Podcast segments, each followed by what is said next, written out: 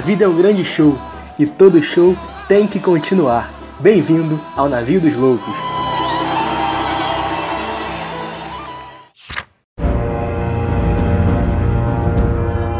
Fala comigo, minha rapaziada, minha galera. Estamos chegando de novo aí naquele speak de sempre, bagulho doido, aquelas coisas mais pra frente. Estamos chegando aí hoje com um episódio de um filósofo importantíssimo, divisor de águas da história da filosofia.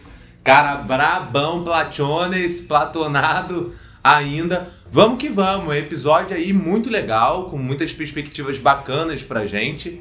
Que eu. Um autor que inclusive eu gosto, acho que tem muito a acrescentar. E dos clássicos da antiguidade, aquele que chegou inteiro pra gente, né? A gente tem tudo do Platão e temos inclusive as indicações da, do que ele é, dava em suas aulas através da academia, né? Tem muito relato não escrito a, a partir das ideias que ele difundia e que ele não escreveu nos seus diálogos. E isso é maravilhoso, isso é bom, isso é maravilhoso, eu diria, querido Cabo Daciolo, né?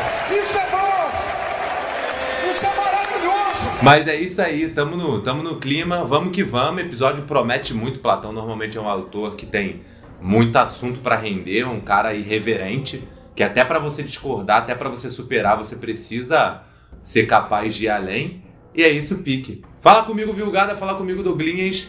Vamos que vamos. Fala família! Tamo de volta aí, continuando a sequência dos gregos, para delírio dos fãs do Douglas, porque citações dos gregos aos borbotões hoje, inclusive, né? A academia que vem do grego, Douglas, do academos. Mas é importante falar desse cara que tem uma obra muito vasta, né? Ele é o, é o cara que bebe do Sócrates, mas não é só um cara que bebe do Sócrates, né? Tem a sua, a sua importância, a sua originalidade na contribuição teórica ao pensamento ocidental, né? A República, o Banquete, uma vasta obra ali baseada na, nos diálogos, né? Nesse sentido, não foge à regra do mestre, né? Uma maneira de produzir o conhecimento muito vagarosa, né? Muito a partir de idas e vindas, um movimento que não tem nada a ver com o presente, a galera do presente.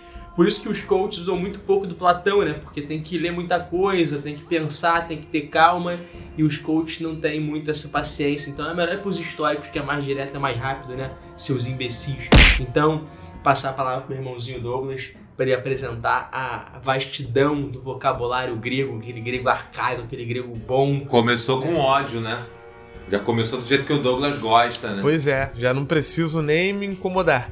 Aqui é o Douglas e é, a gente gosta desses episódios que a gente fala de temas, assuntos e autores que também podem ser úteis para eventuais provas, seja essa prova o Enem, seja essa prova o vestibular local, ou então até algum concurso que você vai fazer e que envolva matéria de história, de filosofia. Não é o nosso objetivo principal, mas quando a gente consegue fazer uma discussão do nosso jeito de ser e de falar de um assunto que é muito popular, a gente de certa maneira está contribuindo para que a sua compreensão daquele assunto aumente, uma vez que você está ouvindo ele numa conversa informal, mas nunca abandonando a, a, o conteúdo, né? É, é a parte da qualidade.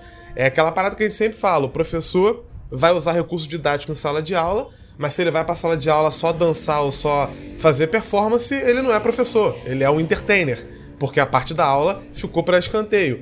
Da mesma maneira, é, um podcast, videocast, mesacast ou o que você quiser assistir que se propõe a conversa de bar, mesmo que se coloque como conversa de bar, tem como objetivo a responsabilidade daquele público, daquela plataforma que você está utilizando. Então a gente aqui faz conversa de bar, mas com conteúdo e com qualidade. Aqui, conversa de bar não é termo usado como desculpa para falar merda. Olha então, aí. aproveitem o que a gente vai trazer Cutuques. aqui e que a gente possa continuar ajudando, porque né, é o nosso objetivo. A educação ela é a parada mais altruísta do mundo, né? Coisa linda. Já é, já é a segunda vez que tu vem com esse papinho de Enem aí, cara. Tu tá em contato com o Descomplica, com algum curso grande aí, tu vai, vai estrear. Que o navio, o navio dos loucos não vai liberar teu passe, não, cara, só pra te avisar. Ah, é? é o segundo episódio seguido que ele mete essa no início, você vai fazer o Enem, que não sei o que, arrasta pra cima, né? Então, assim. Para ajudar a galera, a galera que tá na, contrato- na- no nervosismo de fazer, é, pode ter também o nosso podcast. Isso aí é pra gente mudar um pouco o parâmetro de estudo. O parâmetro de estudo para vestibular, Enem e concurso é decora, decora, decora. É babaquice, é estupidez. A gente aqui vai pro lado contrário. Então você estuda pro Enem fazendo o básico, né? Não vou citar nada, mas enfim. Estuda com o básico aí da galera e vem aqui e, e ouve uma conversa sobre o assunto. Tu já pegou o básico, tu vai se inteirar mais ainda sobre o assunto. Galera acha que é lâmpada, lâmpada mágica do Aladdin, né, cara? Pois é, e aqui a gente sai do óbvio e eu acredito que ao fazer esse tipo de sugestão, a gente está tentando contribuir para que o estudo para a prova deixe de ser o básico do básico. O que, que eu posso fazer para garantir que eu passe, coisa que não existe, mas muita gente vai ganhar dinheiro falando que consegue fazer. E a gente aqui não garante porra nenhuma, não vai dar garantia de nada, mas todos os assuntos que você estudar e que a gente abordar, a gente vai tentar trazer um elemento a mais. Quem sabe esse elemento a mais não é o que vai cair numa prova, quem sabe o elemento a mais não te ajuda no argumento de uma redação, ou simplesmente faz com que você seja alguém com mais capacidade crítica intelectual. Que é isso que Platão provoca. Eu, aliás, evoco aqui um episódio de UF de uma pessoa ateia que no momento final do seu jogo, de um jogo que estava rolando no Graguata Marxist Arena, o cara mete o gol no final e o cara perturbava geral, era ateu e tal, e sai apontando pro céu. A galera na hora, pã, que isso, que isso? Apontando pro céu, ateu? Um moleque mete, não, é o mundo das ideias. Porra, que isso? Saiu na tangente. Isso é verdade? Quem fez essa porra? Que isso? Isso é, isso é relíquia do, do Graguatá Marxist Arena. O menor meteu na sagacidade, mané. Pô, meteu o dedinho apontado no céu e falou que era o mundo das ideias. Mas é isso, né, cara? Platão te ensina até a, ter, até a ser sacana. É verdade. Eu gosto bastante do autor, eu acho que por tudo que oferece, né, por ser muito completo e pela forma como marca o pensamento ocidental, acho que não há uma era da história, né, na divisão normal, tradicional que a gente adota, que não tenha existido um autor ou um intelectual que tenha, que não tenha dialogado com Platão, né, cara? É, seja pela, pelo início da modernidade, que recupera seus textos dele, né, em completude, rompendo ali com o compêndio que o Agostinho tinha feito, com a Patrística tinha feito do Platão, né, esse, esse filtro, seja na contemporaneidade, o retorno a Platão como forma de explicar algumas questões que a ciência, de certa forma, não alcança, as implicações metafísicas e tudo mais, eu, eu gosto, cara. Eu acho que é uma parada importante para você, pelo menos, entender uma parte. Você não precisa ser especialista em Platão, mas é um autor clássico, você precisa ter uma ideia do, do básico do que ele fala, da fundação da metafísica, da teoria do conhecimento, né? De como ele é um autor que vai influenciar. Já que Sócrates não escreveu, Aristóteles nós perdemos bastante coisa por conta de Alexandria, né? Ah, pô, Aristóteles tinha um livro falando Constituição a Constituição da cidade, das cidades gregas, né? Coisa linda, ia ser muito material para a gente analisar. Talvez, se tivéssemos acesso a esse livro de Aristóteles, Atenas não fosse tão badalada quanto é hoje, né? Ah, isso é um ponto aí que eu fico me pegando assim. Ah, talvez olhando mesmo na teleologia, no anacronismo, né? a pô, Atena, escroto, né? Aristóteles lá legitimando escravidão, excluindo mulher, excluindo estrangeiro. Talvez existissem outras cidades que lidassem com a questão de maneira diferente, né? Acho que é um ponto. Mas Platão não. Platão chega inteirão. Platão tu conhece os limites, tu conhece o que traz de bom, o que traz de mal. É, Platão tá inteiraço pra gente e eu queria começar aqui é, abordando algumas questões, porque essa abordagem tradicional de Platão ela é tão recente quanto a gente imagina. Ah, muitas foram as abordagens de Platão durante a história, ressignificadas cada um ao seu tempo. Então você tem os neoplatonistas que surgem logo após né, a morte de Platão, a primeira escola platônica, os neoplatonistas do período helenístico, os cristãos que vão enxergar na teoria das ideias de Platão é, um elemento espiritual de conexão. Inclusive, Platão tem forte influência do pensamento de Pitágoras, e Pitágoras faz peregrinações e viagens ao Egito, onde que é a mitologia que de certa forma serve de base também para Moisés na escrita do Pentateuco. Então há uma conexão, há uma proximidade ali no que diz respeito à educação, ao letramento, né? Então, Platão é um cara fundamental pra gente, é uma chave de leitura.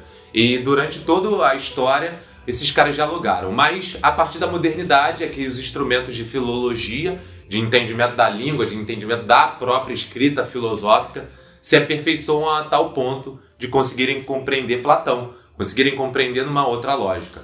Como esse apego ao que é escrito era muito grande, ah, num primeiro momento será considerada apenas as obras escritas de Platão, né? E aqui a gente é possível dizer que há dois Platões, né?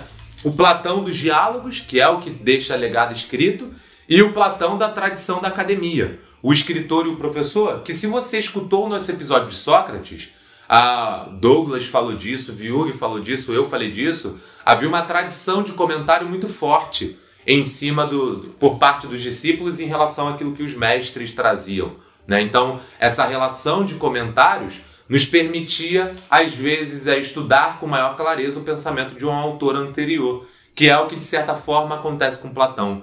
Digamos que o Platão da tradição da academia, que é revelado nos diálogos posteriores à sua morte dos seus discípulos, ele revela talvez aí algumas outras coisas, né? É, é o Platão professor. É, é, óbvio que se nós hoje aqui, eu, Viúga ou Douglas, formos escrever um livro, fica a dica aí para qualquer editora que queira nos patrocinar. Inclusive, as que já nos patrocinam, Alô Marina, se estiver ouvindo nosso podcast aí, parceira da Boitempo, ficaremos muito felizes aí. A gente pode escrever qualquer coisa, pode ser prefácio, orelha de livro, qualquer parada, pode ser a merda que for, a gente está aí. Mas, sem dúvida alguma, não usaríamos de maneira, é, como de maneira de recurso, né? Como ferramenta de recurso, aquilo que utilizamos em sala. Douglas não xingaria tanto, não é, faria a performance, Viug, eu, faríamos uma seleção é, dentro daquilo que precisaríamos dizer no livro. Então o livro ele já pressupõe... Eu não entendi por que eu fui o único que você tinha exatamente qual era o elemento que tem que ser cortado. Tô tentando entender essa gradação que foi feita aí. Sentiu? Sentiu. É, o Douglas que não xingaria tanto, mas eu que também tenho coisa aí, o Viug também. Mas... Uma espécie de censor, né? Percebeu que o único que teve a especificidade não, do que tá tem tranquilo. que ser cortado foi a minha pessoa. Não, Viug, Viug, Viug. Agora ele vai tentar se justificar. Só evidencia que ele se, se entregou. Eu tenho militado já perdeu, já perdeu. caraca esse ano. Então acho que talvez para mim, eu vejo como virtude, mas pode ser um defeito. É verdade. Viúg aí é boa praça, né? Boa pinta, faz as faz as, as conexões do nada, né? O tempo inteiro, ele bota uma parada nova, deve contar a história do samba que ele não sabia, né, mas que passou a conhecer a partir de alguém.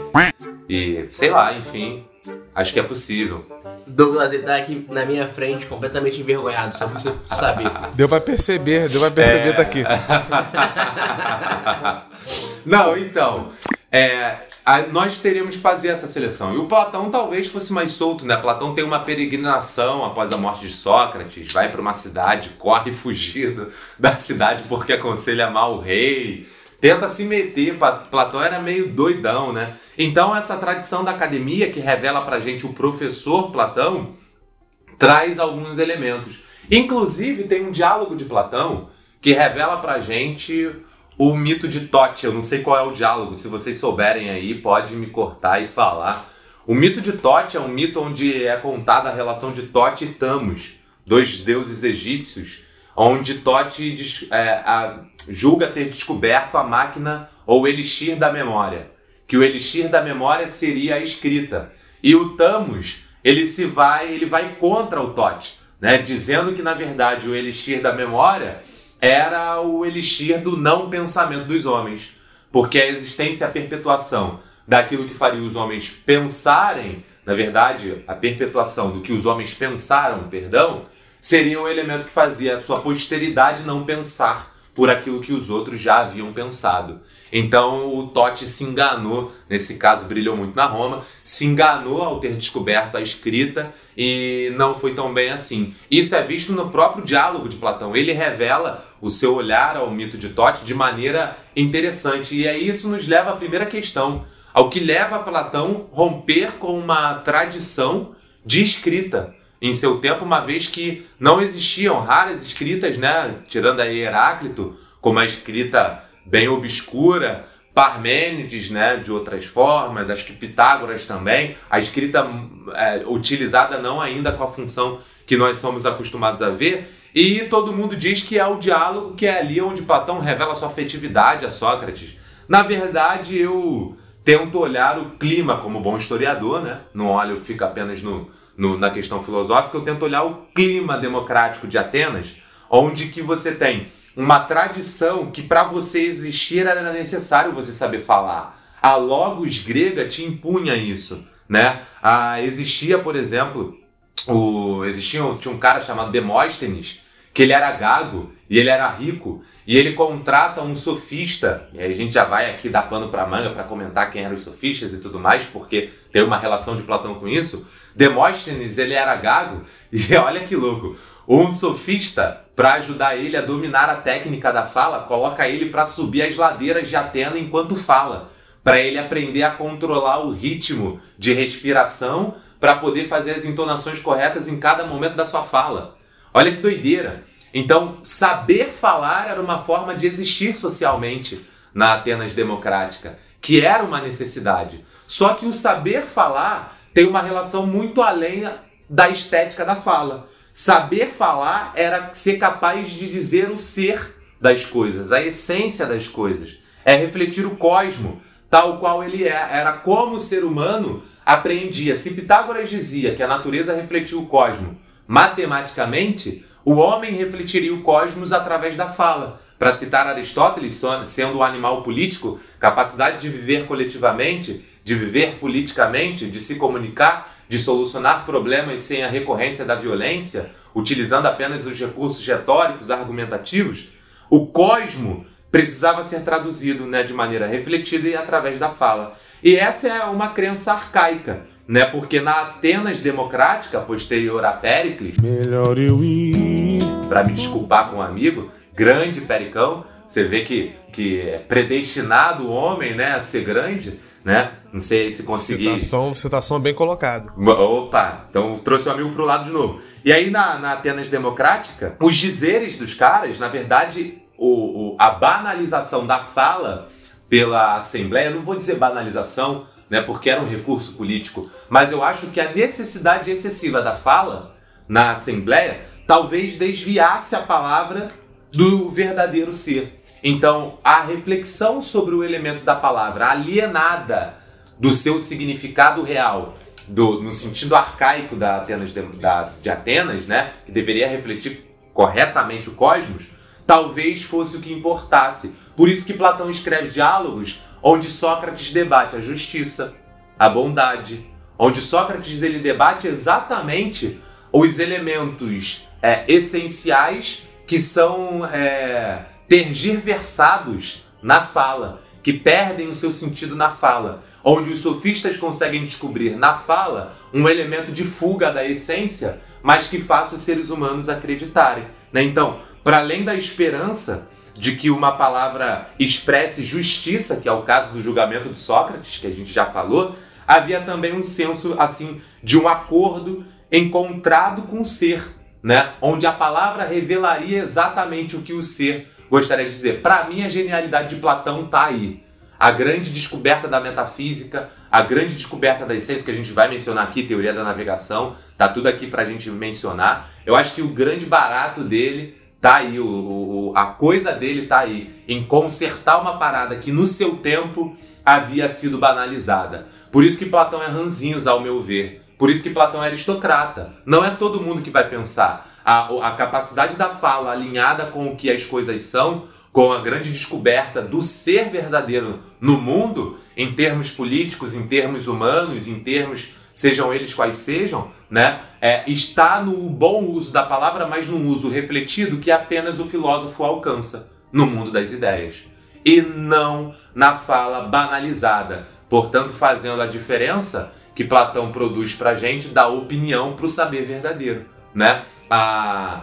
Eu esqueci como é que é a opinião em grego, tava na ponta da língua agora. Doxa? A doxa para a episteme. Porra, vocês têm que me respeitar, né, cara? Vocês têm que me respeitar. Porra, o cara fica feito, tá estudando. É, a doxa e episteme, né? Porque a doxa é opinião, opinião é o conhecimento que não tem caráter verdadeiro, ou seja, que é distante do ser que a palavra representa, e o conhecimento verdadeiro é o conhecimento do filósofo, né? Habilitado a alinhar a palavra com o cosmo, com a cosmologia, com o universo, com o mundo espiritual, para atiçar alguma amiga aí que já entende um pouquinho também do riscado. Né? É, inclusive, antes que o amigo entre aí, que deve estar com. É porque ele vai vir com a piroca duríssima. É, eu ia falar isso, tá- deve estar enrijecido o negócio do teto. É, mas. Meu ponto aqui, né, caros ouvintes, apesar de eu ter vibrado bastante aqui com a minha, minha participação. Esse é o problema dele. No livro não dá. Ele tem que performar antes de botar a ideia pra fora, tá ligado? Isso que eu queria dizer. Tu começa uma aula assim. É bom, mas isso no livro é foda. Porque o cara quer ler o que tu tem pra dizer, mas também ele que se dane, que vai botar vídeo teu no YouTube, né? Os ouvintes leem meus textos, rapaz. Lá no, lá no Navio dos Loucos, eles adoram meus textos. É verdade. Quer dizer, às vezes não. Porra, Verdade, você já Caraca, que joga nas 11. Mas o, o caros ouvintes, né? Vou aqui me fazer a performance através do áudio, né? Que vocês já conhecem muito bem.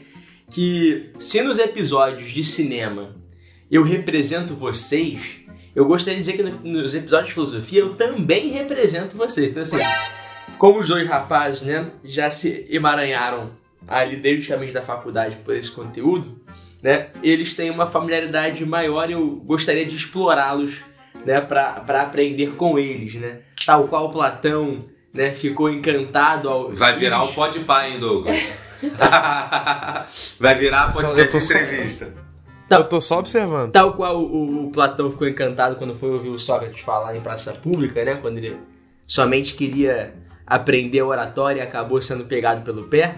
Ficarei eu também aqui com meus amigos. Mas é, a minha ideia é a seguinte: é, ele, o pensamento platônico ele é muito refinado e ele é muito amplo, né? Se eu não me engano, são mais de. São, são mais ou são 35 livros Eita porra. que a gente tem ali de diálogos e, e- e coletâneas do que ele pensa, do que ele fala e da academia.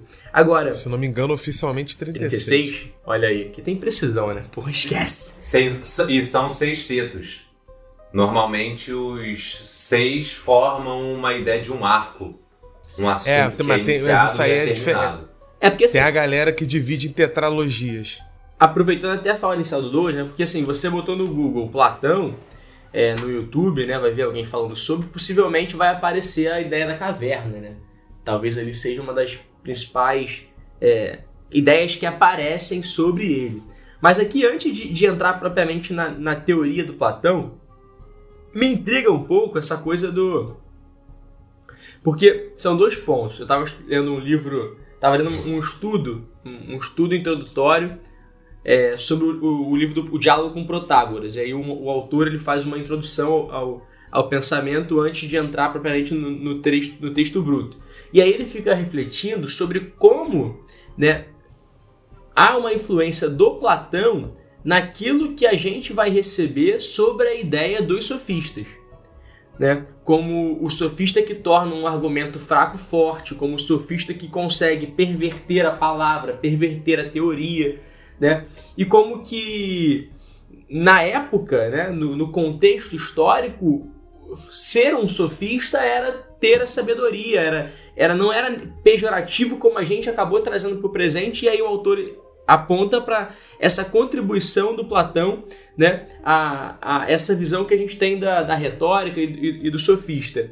E o outro ponto é, é até que momento a condição e o lugar social dele como aristocrata, né, como tendo, acho que o tio dele foi tirano de Atenas, um dos 30 tiranos, né, é, a condição financeira dele quando ele vai escutar o Sócrates é muito mais para aprender oratória e acaba porque a família queria que ele fosse político. E ele acaba sendo pego pelo pé, se encantando, né, acontece muito quando os alunos playboys vão na aula do Guzmão, do Douglas e aí eles querem fazer direito e acabam indo fazer história, né, é, até que ponto essa origem social dele, porque o, o, o movimento que funda a democracia, eu gosto sempre de falar, eu falei acho que no, no Sócrates, isso no pré-socrático, mas o movimento que funda a democracia é um movimento é, conturbado. é um movimento de disputa por terra, é um movimento social. A democracia ela é conturbada porque ela mostra que a sociedade é desigual e que os grupos sociais a disputam. Então, até que ponto o fato do Platão ser um, um, um aristocrata né, também não contribui um pouco para essa visão dele de uma coisa. E aqui é claro, a teoria dele é muito refinada, as ideias são muito. São, são, são várias ideias muito interessantes, mas até que ponto também essa coisa do rei filósofo, né? É, não, não tá um pouco ligada diretamente à posição dele, né? A um, a um medo da, da, das massas e, e, de fugir um pouco do controle de, do poder que fugiu, né? Para a democracia que ele chegou a, a assistir, que ele chegou a ver.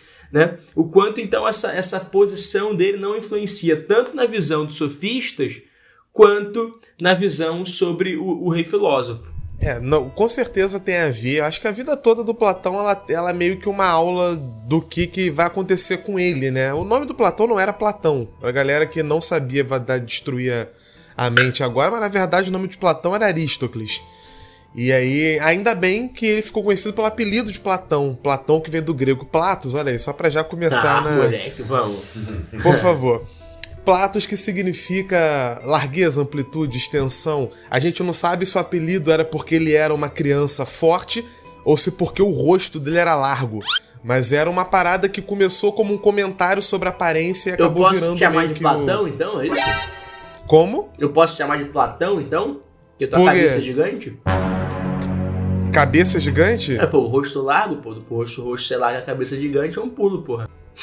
É, mas eu não sei se ele tinha um rosto longo. Às vezes ele tinha um rosto longo, a cabeça achatada, sei lá. Mas o fato é que o nome dele não era chamado Platão. Platão fica feio, né, cara? Tu não vai ser respeitado mais em São Gonçalo, né? Até porque é o apelido que hoje não teria o mesmo significado, né? Imagina o Uber, né? Te, te, te perguntando aí. É, o significado seria outro. É, mas aí, como já foi comentado, o Platão vem de uma família que tinha uma herança nobre, o pai dele é, é, era herdeiro distante de um antigo rei. é, que era o rei Codro, a mãe dele era parente de Solon. Desde a juventude, a política era um campo que Platão tinha interesse, tinha inclusive é, como um ideal. É, muito do pensamento dele vai falar de política, principalmente no Platão tardio, como a gente chama, é o Platão jamais dissociado dos diálogos socráticos, já fazendo aquilo que Sócrates nunca ousou fazer, que é definir conceito, definir ideia. Platão ele vai literalmente fazer isso. A gente traduz como o mundo das ideias, só que o termo ideia não seria nem o mais correto. A galera costuma traduzir como forma em alguns outros idiomas, porque parece menos fácil de entender, mas é mais tranquilo de explicar quando você percebe que é, é mais do que uma ideia, é um conceito. Mas isso aí a gente entra é, já já, que a gente já vai comentar sobre essas, é, essas propostas que Platão vai trazer. E o Platão, eu cheguei até a comentar no episódio de pré-socráticos, ele foi discípulo de Crátilo, que era seguidor de Heráclito, antes de ser discípulo de Sócrates. Então, ele tem um diálogo chamado Crátilo, que ele vai encetar ali um diálogo utilizando essas figuras que participaram da vida dele. É, Platão provavelmente encontrou com Tem um Sócrates ali com. Parmênides também, né? Hã? Tem um Parmênides também, né? Todos esses pensadores vão fazer parte, não é à toa que ele vai colocar como título de diálogo. Ele vai ter dois diálogos, por exemplo, que a galera conhece menos, que é Cármides e Critias. Critias conhece até um pouco mais, e Cármides e Critias eram parentes dele que participaram do governo aristocrático, do governo oligárquico. Então ele, ele tá usando parente, tá usando gente famosa da época, tá usando intelectuais para tentar estabelecer os pontos que ele vai querer estabelecer. De início, sempre colocando Sócrates como personagem principal. Tanto é que por muito tempo muita gente duvidou que Sócrates fosse real. Galera dizia que era nada mais do que um eu lírico do Platão. Só que aí os estudiosos começaram a mergulhar nas obras e perceberam que o próprio Platão vai meio que abandonando essa ideia do Sócrates ao longo da vida dele. A gente não tem a data certa dos diálogos, mas a gente consegue fazer uma cronologia a partir das ideias do Platão. A gente percebe um Platão inicial completamente socrático, Sócrates dono da verdade, sempre com a palavra final, e ao longo da vida, principalmente desembocando lá nas leis, que provavelmente são as últimas obras dele, a República muito perto ali do final, a gente vê um Platão muito mais opinativo, muito mais definidor. A gente vê um Platão que está menos preocupado em trazer o um método socrático, em fazer a maiêutica na prática, e mais preocupado em definir, contextualizar, apontar modificações, como é o caso da política. A República de Platão nada mais é do que uma teorização do que seria um governo perfeito, uma sociedade perfeita, coisa que o Sócrates jamais faria. Primeiro, porque ele não Sim. escreveria, segundo, que a preocupação do Sócrates tinha a ver com virtude, com ética. Ele pode opinar sobre o governo, só que para ele a política é uma extensão desse bem viver, que é algo muito maior, é, em relação ao papel do homem no universo. Então, ali, aquele Platão já é um Platão que não tem nada a ver com o Platão inicial, que era extremamente socrático.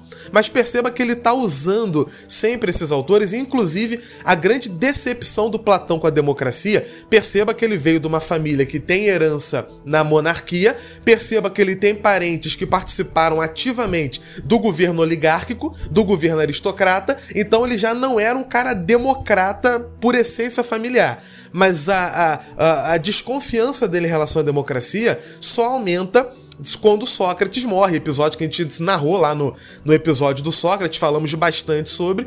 É, ele Perdemos. coloca a culpa nos democratas, ele fala que foi uma prova dos equívocos da democracia e do quanto a democracia era uma mentira. Aqui ele ainda não teorizou sobre isso, ele vai teorizar mais tarde, e o Aristóteles vai teorizar depois também, e ele começa Ambos, a e ambos viajar. vão no mesmo, na mesma pegada. Ambos vão de- de- definir a democracia como formas de governo negativa.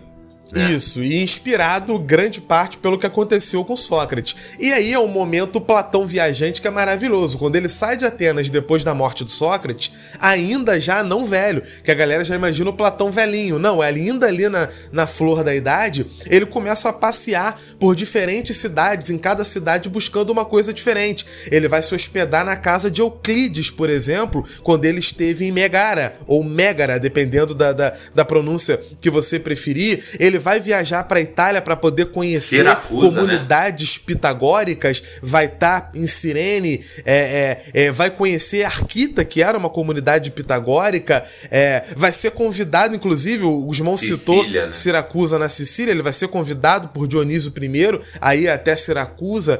É, então é um, ele vai viajar, ele vai bater perna, ele vai estar em tudo quanto é canto. E vai aprendendo e modificando as suas ideias enquanto viaja. E ele vai se tornar. Muitos autores dizem que Platão é o verdadeiro fundador da filosofia ocidental, porque Platão é o primeiro a pegar todos os campos de conhecimento, né, ou, ou- ou a todos os possíveis, e tentar transformar aquilo dentro de um conhecimento sistematizado. Boa. Falar de filosofia como um campo que estuda tudo isso. E todos esses campos estão subordinados à filosofia como campo maior. Então, Ciência, né? É o cara, é o- é esse cara que a gente vai estudar hoje é Eu o cara. gosto. Eu falo pra galera, eu começo as aulas falando isso. É, você vai estudar Platão, pode estudar com anacronismo, não tem regra. Faz como você quiser, mas estuda. Porque é um cara irreverente, é um cara que tem. A hora que você pegar pra estudar Platão, você vai ter alguma coisa nova pra estudar Platão. Você vai tentar entender quem entendeu o cara, como entendeu, o que fez, o que pegou. É, cada um desses detalhes vão ser importantes para você conseguir saber o que deve ser, o que deve ser estudado ou não, né? Eu gosto, eu gosto bastante. Inclusive, o Vyug fala de que a gente, desde a faculdade, estudou, se enveredou pelo caminho da filosofia. Na verdade, eu faço o que eu recomendo aos meus alunos. Vira e mexe, eu vou pegando coisa nova de Platão para ler.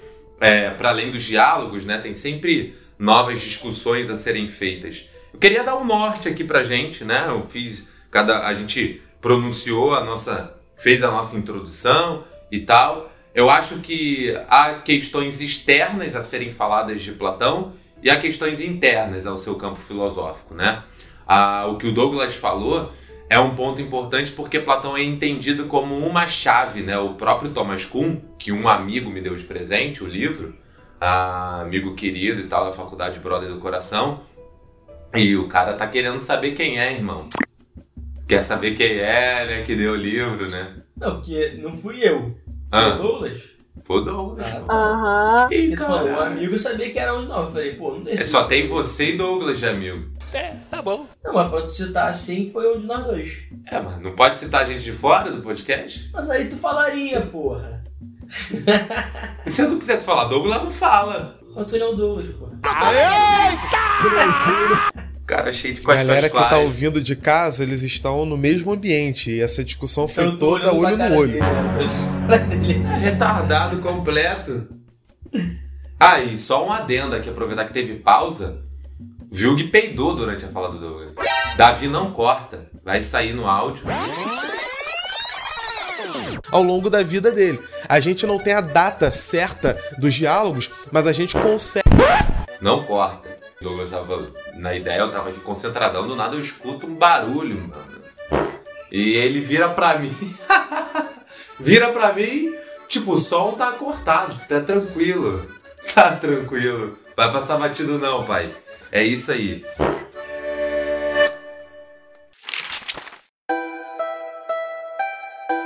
É, eu queria propor isso pra gente. Tem tanto as abordagens externas ao Platão, acho que dá pra gente falar, o Douglas já fez a explanação, eu tentei trazer uma historicização também em Atenas, o Viug falou da questão dos sofistas, eu acho que a gente consegue mergulhar nela, principalmente abordando de dentro pra fora. Viug mencionou inclusive a caverna de Platão, eu não vejo hype na caverna de Platão, não da forma como a galera vê. A caverna de Platão é Platão resumindo a sua teoria na República, Pra, não sei se é na, é na República, né, que ele resume. Para Glauco. E, na verdade, a Caverna de Platão é uma excelente de passada de rola do, do Sócrates em Glauco, fazendo um cara que até então discutia com ele concordar com ele em tudo que ele diz. Porque é muito didático a forma como ele coloca. Ah, ali há um resumo da teoria do Platão de tudo que ele já vinha falando, né? A teoria do Platão, ela é complexa. Né? E para a sala de aula é uma maravilha, porque levar o diálogo é ótimo, a galera lê, fica maneiro e tal, mas a teoria do Platão ela é mais complexa. Falar do demiurgo, do sumo bem, eu tenho um aluno, salve Dioguito, Diogo Tebaldi, muito querido, que ele é ator, né? Ele tá nessa carreira de ator, e ele era, eu lembro da aula de Platão que ele era, louco para estudar Platão, e eu falei para ele que ele não ia gostar de estudar Platão, porque uma das discussões de Platão, do diálogo que Platão inclusive faz com com Crátilo, eu acho que é esse o nome, sobre o artista, né? É uma baita de, uma, de, um, de um coice no artista. Platão odiava qualquer artista. O artista é, é, é aquele que encanta, é aquele que distorce a realidade para poder encantar alguém, para poder tirar o apontamento verdadeiro da conexão que ele defendia na sua dualidade. Né? Então acho que é, é, legal você ver essas reflexões, porque mesmo que você discorde. Eu não gostaria de mim. Que pena. É, aí não sei, né? Não sei que algum amigo traga Platão a, a baila aí pra gente tirar essa dúvida. A gente não vai conseguir é, saber. Mas é um pouco disso. O fato é que a teoria de Platão ela começa na teoria da segunda navegação. Né? Platão tipificando, dialogando com quem vinha antes dele, olhando para Sócrates, tentando considerar o papel que Sócrates havia ocupado no seu tempo de vida, demonstrando que a primeira navegação seria essa forma de navegar onde a, o barco, a vela, né, na verdade, estaria submetida à ação do tempo. Estaria submetido o seu deslocamento ao vento que bate, issa a vela e desloca o barco. Né? Então, essa é a primeira navegação, onde o homem está sujeito ao que os seus sentidos percebem, né? Isso é uma parada legal, porque o lance que a gente vem falando aqui, a, a própria ideia de Platão, que vai inaugurar um debate importantíssimo na filosofia, né? A própria ideia de Platão da doxa, da opinião, tem a ver com os sentidos do homem. A primeira navegação, então, é o período no qual ah, esse deslocamento, esse alcance do objetivo humano está sujeito aos sentidos do homem, tipificando os filósofos pré-socráticos que tentam entender o universo sem as ferramentas corretas, que tentam entender o universo olhando, ouvindo, tocando, cheirando e por aí vai, e ali constroem as suas percepções, né? O Parmênides chega a romper um pouco com isso, o Heráclito vai para outro lado, né? Mas o Platão ele tá ali. E quando ele olha para Sócrates, que é o cara que ao invés de olhar para fora, olha para dentro, né, tá tendo, como o Douglas já mencionou aqui pra gente, essa preocupação ética, ele tá en- enxergando a chave hermenêutica dele. A segunda navegação é o, o, o cara que vai navegar e que vai construir né, o remo, onde ele não vai depender da ação do vento para se deslocar, para alcançar o objetivo. É a travessia do filósofo, é, do indivíduo, que rompe com o mundo de conhecimento oriundo dos sentidos e passa a fazer uso do seu conhecimento. Conhecimento esse que vê num pedaço de madeira a atribuição de um sentido que possa lhe servir para algum objetivo. Então é ali que ele consegue utilizar o remo, né? É, eu fiz aqui o. É, patético. Lamentável. Ele simulou que tava remando, Douglas. Esse é meu patrão. Porra, é porque eu uso a mão pra falar, né, rapaziada?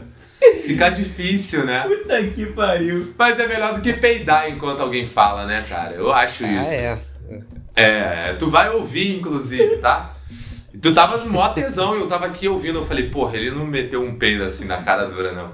Mas eu fiz aqui a simulação, né? Enfim, é época de Olimpíada, né? Paralimpíada rolando agora também. Importante, né? Mas é, tipifica isso, a capacidade que o indivíduo vai ter, então, de alcançar o objetivo humano, de alcançar ali uma ideia, de alcançar o deslocamento que antes estava submetido à ação dos sentidos, agora apenas dependendo da capacidade que o homem tem de usar a sua razão. Então, a teoria da segunda navegação, ela inaugura a teoria do conhecimento de Platão, trazendo pra gente a metafísica, né? O além físico, meta-além físico, né? Então, indo além do físico, a, a, o mundo das ideias, onde a ideia habita. E ideia para Platão é, tem todo um preceito de regra, né? Ideia incorpórea, imutável. E, e é uma merda explicar isso em sala, fazendo um desabafo aqui. Como assim uma ideia não muda? E tal. E aí você tem que ter capacidade filosófica subjetiva de explicar isso, né? Você vai lá, você vai É bem inspirado no Parmênides, a, o conceito de ideia, que também pode ser chamado de forma. É, aqui não é um. Por isso que eu falo que ideia é um termo que ele atrapalha.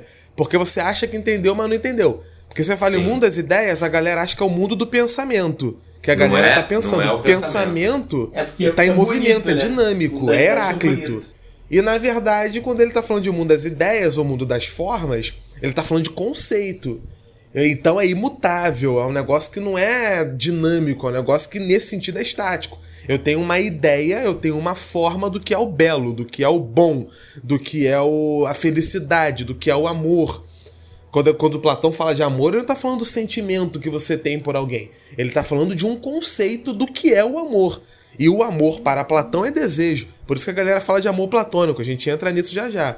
Então é, é importante falar isso. Eu entrei, eu, eu invadi o meio, desculpa. Posso... Vambora, tá em casa. É porque é, é a grande, o primeiro grande mérito de Platão é exatamente é, a fundação da metafísica. E como o Guzmão explicou, quando a gente fala de metafísica, a gente entende aquilo que está para além do mundo físico, para além do mundo material. Vamos dizer que, de acordo com a metafísica, a gente seria formado por duas dimensões. Vamos ver se dá para entender legal assim. A física, que é a dimensão que compreende tudo que é material, tudo aquilo que eu consigo compreender com os meus sentidos, visão, audição, olfato, tato, paladar.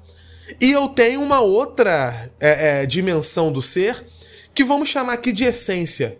Não vamos, vamos pegar um termo que todo mundo vai entender. Além do teu corpo físico, daquilo que eu consigo observar no mundo, cada ser traz consigo uma essência. E essa essência, ela é imutável. Ela é compreendida, mesmo que não observada com o olho, vamos dizer assim. Então, quando a gente diz que o Platão fundou a metafísica, é porque ele está introduzindo na filosofia o estudo desse elemento, é, é, é, é, desse, desse conhecimento que busca encontrar, que busca conhecer aquilo que é essencial do ser, aquilo que está para além da matéria.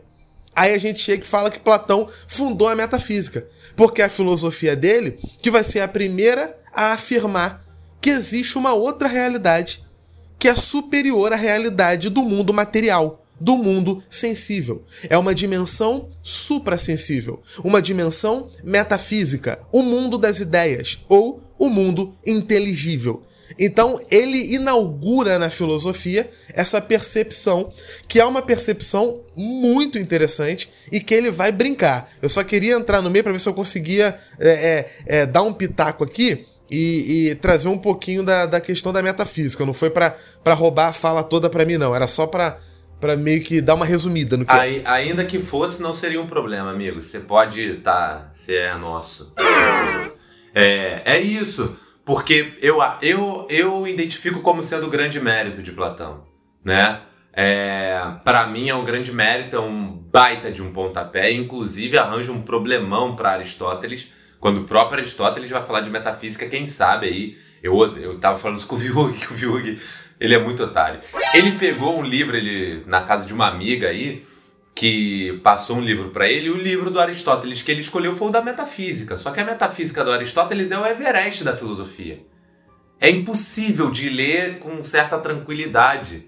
Ele todo bobo, todo tesudo, mandou foto no nosso grupo, metafísica de Aristóteles. Eu falei, caralho. Porra, meta... eu, eu, eu sou aqui totalmente aberto. É... O que tentei, tentei só uma vez, não quis continuar. Pego o resumo mesmo e essa fé. Porque é uma viagem absurda, né?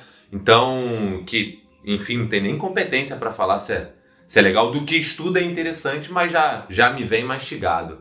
Não tem a menor intenção. Mas o do Platão, não. O do Platão é interessante porque ele coloca determinados valores que são importantes para o homem ali, né? E aí ele fala de como essa conexão vai acontecendo. Eu acho que o legal do diálogo de Platão é demonstrar aquilo que provavelmente os seus alunos questionavam quando ele trazia teorias como essa. Porque uma teoria como essa, beleza, você descobre o mundo, sensi o mundo suprassensível, maneiro, mas como é que o filósofo então alcança uma ideia se é só ele que alcança?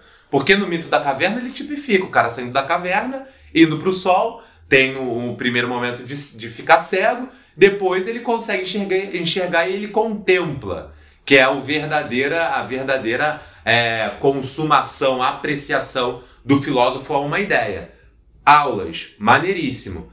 Mas como é que isso acontece em termos práticos humanos? Né? E aí ele vai trazer a teoria da reminiscência.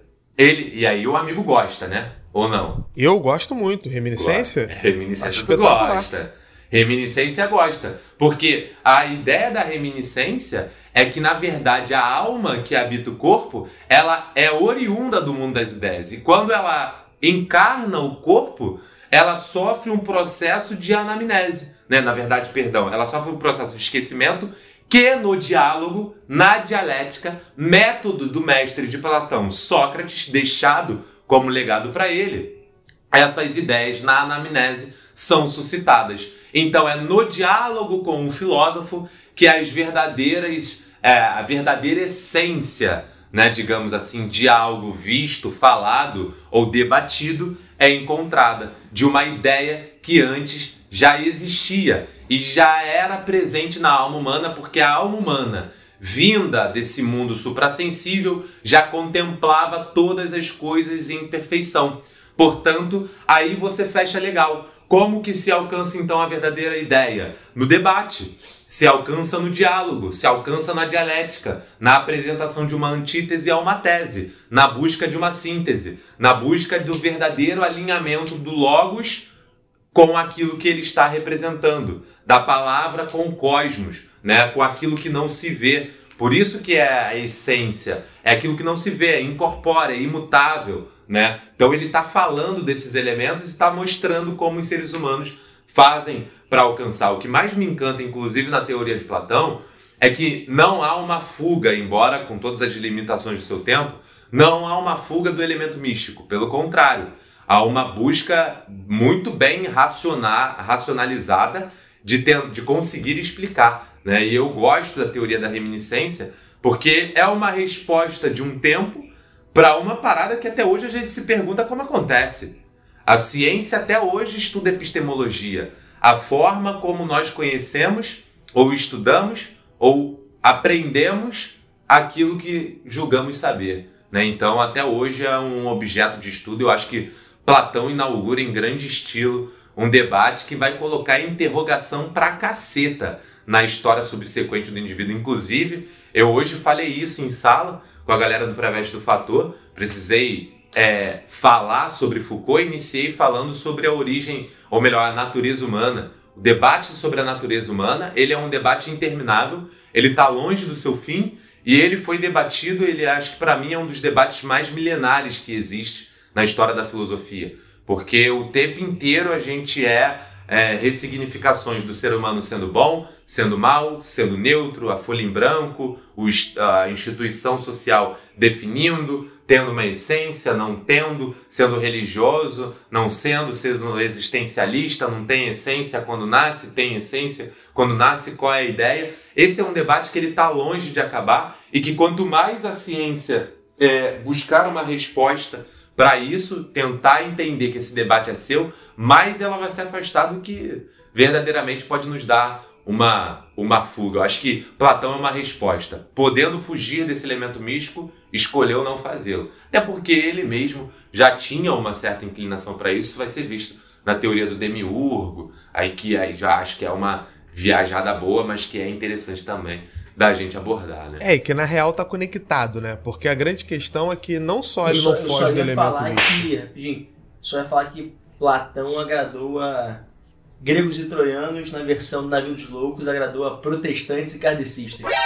Ah, olha aí. É, o que, eu, o que eu ia complementar é que ele não só não foge do elemento místico, como é um elemento essencial para entender a filosofia dele, que para mim é bem mais tranquila de entender que Aristóteles. O Aristóteles ele é todo metódico, todo sistemático, só que nessa sistematização ele vai, ele vai, ele vai, vai botando bloco em cima de bloco. Nunca tem fim, né? Chega num momento que fica um pouco complicado. No caso do Platão, eu não acho a base da filosofia do Platão difícil de entender, não. E se você tá achando até agora, cara, assim, segue, segue no esquema, porque não é tão, não é tão complicado. Ah, mas eu não tô conseguindo entender o mundo das ideias, essa parada não faz muito sentido para mim pensa que é a natureza essencial do ser. Não pense em você. Vamos pegar um objeto para poder facilitar quem está ouvindo? Imagina que você tem cadeiras no mundo. E tem vários tipos de cadeiras. Você talvez esteja sentado em uma agora, ou então esteve há pouco tempo. Existem cadeiras muito confortáveis, cadeiras muito duras, cadeiras que te deixam com a coluna meio torta, cadeiras que parece que foram feitas para o desenho do teu corpo. Existem tipos e tipos de cadeira feitos com materiais diferentes, uma infinidade de cadeiras pelo mundo. Se a gente pegar a ideia de cadeira, a gente tem uma forma que é perfeita, porque ela só existe nesse mundo das ideias. Essa cadeira, ela não é ou mais acolchoada ou menos acolchoada, ela não é de madeira ou de espuma, ela é a ideia de uma cadeira, que nasce a partir do momento que alguém pensa em se sentar. A ideia da cadeira é perfeita, porque ela não causa dor, ela não existe para te entortar, ela é uma ideia que vem a partir de uma necessidade. Então, vamos pegar o objeto para tentar fazer a galera que está ouvindo entender. Eu tenho variações de cadeiras no mundo material. Eu tenho variações de cadeiras no mundo sensível. Mas no mundo das ideias, no mundo inteligível, eu tenho a ideia, a essência do que é ser uma cadeira. Aqui eu estou pegando a partir da função, né? A função da cadeira enquanto assento, para descanso, para conforto, é, é, é para uma atividade específica que você vai realizar eu tô pegando a função dela e nessa função ela é perfeita sempre. As variações materiais dela é que podem ter problema. Então, é, é quando a gente está trabalhando com esse mundo das ideias, a gente não está só pegando um elemento extra da filosofia de Platão. A gente está pegando um elemento que é norteador. A metafísica ela não pode ser abandonada, mesmo que os neoplatônicos da Idade Moderna, renascentistas, vários deles tenham olhado para outro canto tanto quando Platão falava de metafísica. Eles jogaram para debaixo do tapete, era a parte do Platão que eles não gostavam. Eu já acho que Alô, é uma forçada Fitino. de barra falar de Platão sem falar do elemento metafísico, porque é precisamente essa natureza essencial que o Platão vai chamar de ideia ou que ele vai chamar de forma e que vai estar tá num nível superior. Essa separação entre o material e o metafísico, entre o sensível e o inteligível, entre o visível e o invisível, é toda a base da teoria do conhecimento de Platão. Conhecer verdadeiramente o que uma coisa é significa encontrar, através da razão, a ideia que originou aquela coisa. É encontrar a forma inteligível. Aquilo que vem do mundo perfeito superior das ideias, o local onde estariam as verdades, as essências de todas as coisas. Eu não conheço uma pessoa se eu não conhecer a essência dela começa a entender mais ou menos a importância do mundo das ideias para Platão, é que eu tô trazendo pro dia a dia para ver se dá para compreender um pouco melhor. Mas eu só vou saber quem é fulano se eu conhecer a essência dele. Eu não conheço fulano ao vê-lo numa festa. Eu não conheço fulano ao conversar 10 minutos com ele num encontro social. Eu não conheço fulano passando uma semana com ele numa casa de praia, é, num grupo de amigos. Eu só conheço quando eu consigo perscrutar a essência daquele ser. Ali eu tenho um conhecimento total nesse contato que eu tô tendo com essa pessoa imaginária. E é nesse contexto que o Platão vai falar do demiurgo. Tu já perscrutou a gente, Douglas? Ah, eu sou.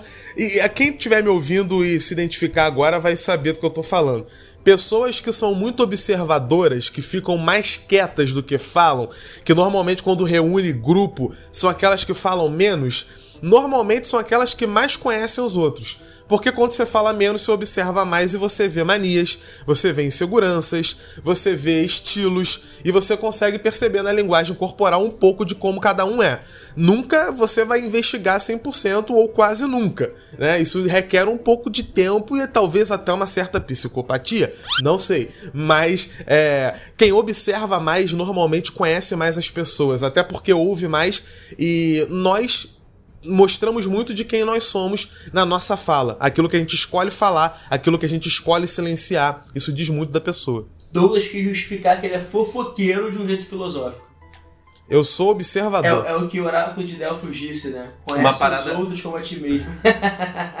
É, é. Uma parada que o Douglas falou que me chama a atenção é que no, no, no Platão, o mundo das ideias ele é uma dimensão estruturadora e justificadora da realidade. Ou seja, se você julga conhecer 10 minutos uma pessoa pelo que ela aparentou, você não apenas não a conheceu, mas como conheceu uma distorção dela. É o que, o, Uma versão, vai, pra ficar mais, mais, né? Boa. o que eu acho interessante, Porque- sim. Foi mal, desculpa. Não, pode falar. Não, o que eu acho interessante, sim, pra mim, é. Tem a relação mais instrumental com, com a obra do Platão, é que a explicação das, do mundo, das ideias, como algo que estrutura tudo, é, é- ela é muito presente, né, cara? Assim, a- eu fico pensando assim, a, a contribuição dele para a intelectualidade ocidental é muito grande, porque você consegue enxergar esse tipo de pensamento em vários autores, né?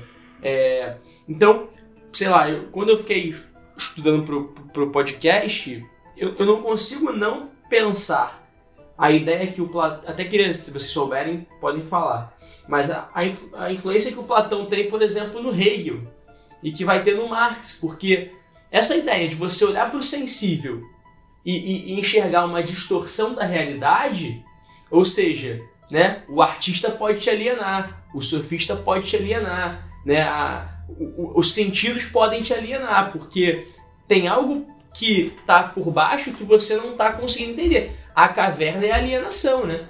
As sombras são alienação, né? Então, as luzes, né? Eu lembrei do o, o- o iluminismo é um resgate, né, disso, né? Então, o movimento que vem iluminar é porque o sol é o que ilumina, é, é onde o filósofo tá ali é, envolto pelas luzes, porque a luz, né, é o que joga é, claridade sobre a forma, e aí você consegue compreender a forma.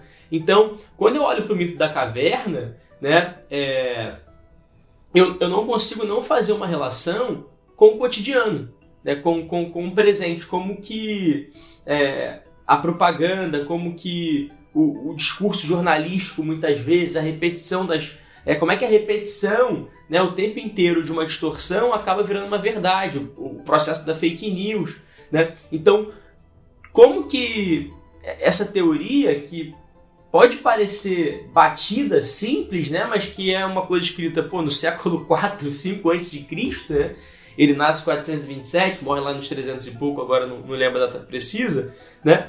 Mas nos 300 e muito, né? né? É, é, uma, é uma coisa muito potente que vai passar por todo mundo. Todo mundo que vem na esteira ali depois dele, né? É, de alguma maneira vai, vai ter que se ver confrontado por isso. Né? É, vai ter que se ver né, envolto nesse debate, em, em maus lençóis, mas nesse sentido até em bons lençóis, né? Porque é uma ideia muito potente, é uma ideia que é, acho que é incontornável para a intelectualidade do Ocidente, né? É, com toda certeza. Não, é, o idealismo dualidade. alemão ele, ele bebe muito nessa fonte. É, o, o Sartre, para falar do pêndulo, vai é, inspirar completamente em Platão, né? E, então é, é, é importante, é importante você perceber a influência. E aí a parada que eu ia conectar da- do mundo das ideias era exatamente que o Demiurgo foi citado. E aí eu acho que já dá pra gente lançar o Demiurgo aqui, porque eu também não acho que ele é difícil de entender. Eu também acho que dá pra gente entender de boa o Demiurgo. Porque quando o Platão fala de mundo das ideias, é o contexto que ele vai introduzir a figura do Demiurgo. O Demiurgo ele é uma espécie de deus artífice que criou todas as coisas do mundo sensível, do mundo material. Sempre que eu falar mundo sensível, é o mundo material, aquele que você vê e pode tocar. Quando eu falar mundo inteligível, é o mundo das ideias. Eu vou sempre colocar a tradução logo depois, mas é para você já pegar logo e já se acostumar com os termos teóricos, por assim dizer. Então, o demiurgo, esse deus criador, tomando como modelo as ideias inteligíveis, as formas perfeitas, que, como a gente falou, são eternas, são imutáveis, ele plasmou, ou seja, ele deu forma a uma matéria que não tinha forma. Assim como o Deus cristão, ah, que ao criar o homem, modela ali um barro disforme e cria o ser a partir daquele barro. O demiurgo imprime nessa matéria a forma de acordo com o modelo perfeito, de acordo com a ideia, de acordo com o mundo inteligível. Vamos compreender melhor. Eu tenho uma forma, que é a ideia, esse mundo ideal, que é de formas perfeitas, eternas, imutáveis, e é isso que vai ser o modelo para tudo que é criado no mundo material, no mundo sensível. Ele cria todas as coisas materiais a partir desse modelo do mundo das ideias. Ou seja, o nosso mundo é uma cópia. O nosso mundo, por ser uma cópia, é imperfeito, é mutável, é passageiro. Tudo vai, tudo se transforma. O mundo das ideias é eterno e imutável. Aqui o que a gente tem é um simulacro, é uma cópia daquilo que o demiurgo modela e cria a partir de lá.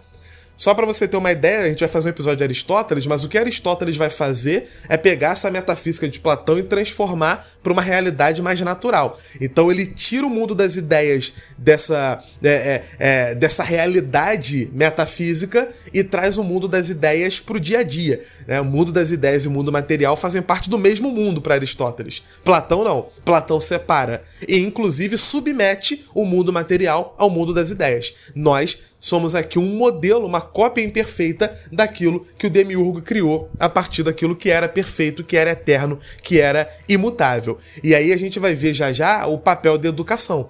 Educar é exatamente, você falou da teoria da reminiscência, educar é fazer relembrar aquilo que a gente já sabe porque a gente veio é, a gente é cópia desse mundo perfeito.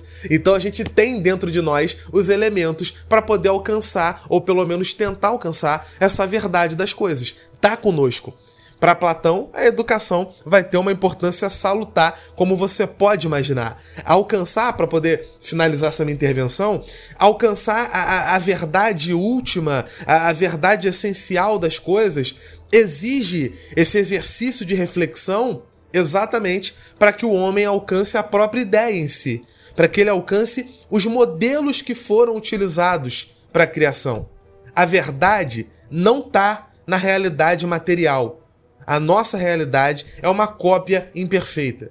A verdade está na imutabilidade, está na perfeição das ideias e, é- e são elas que a gente deve buscar para poder alcançar a verdade, para poder alcançar o conhecimento pleno das coisas, porque o conhecimento pleno está na essência.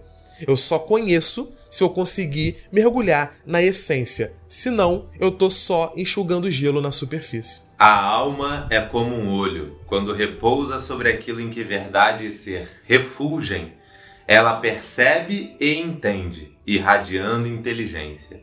Quando, porém, volta-se ao crepúsculo do devir, é? aqui conhecido como realidade, né? E do perecer, possui também, possui, perdão, tão somente opinião, e assim vai pestanejando, sendo hora de uma opinião, hora de outra, e aparenta não ter inteligência alguma.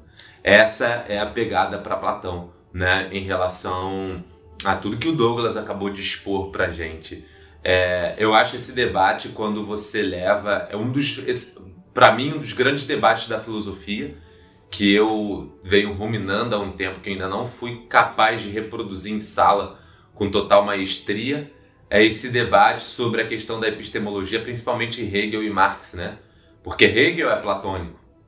Hegel está olhando para a dialética, para o idealismo e tal. Agora, Marx é materialista.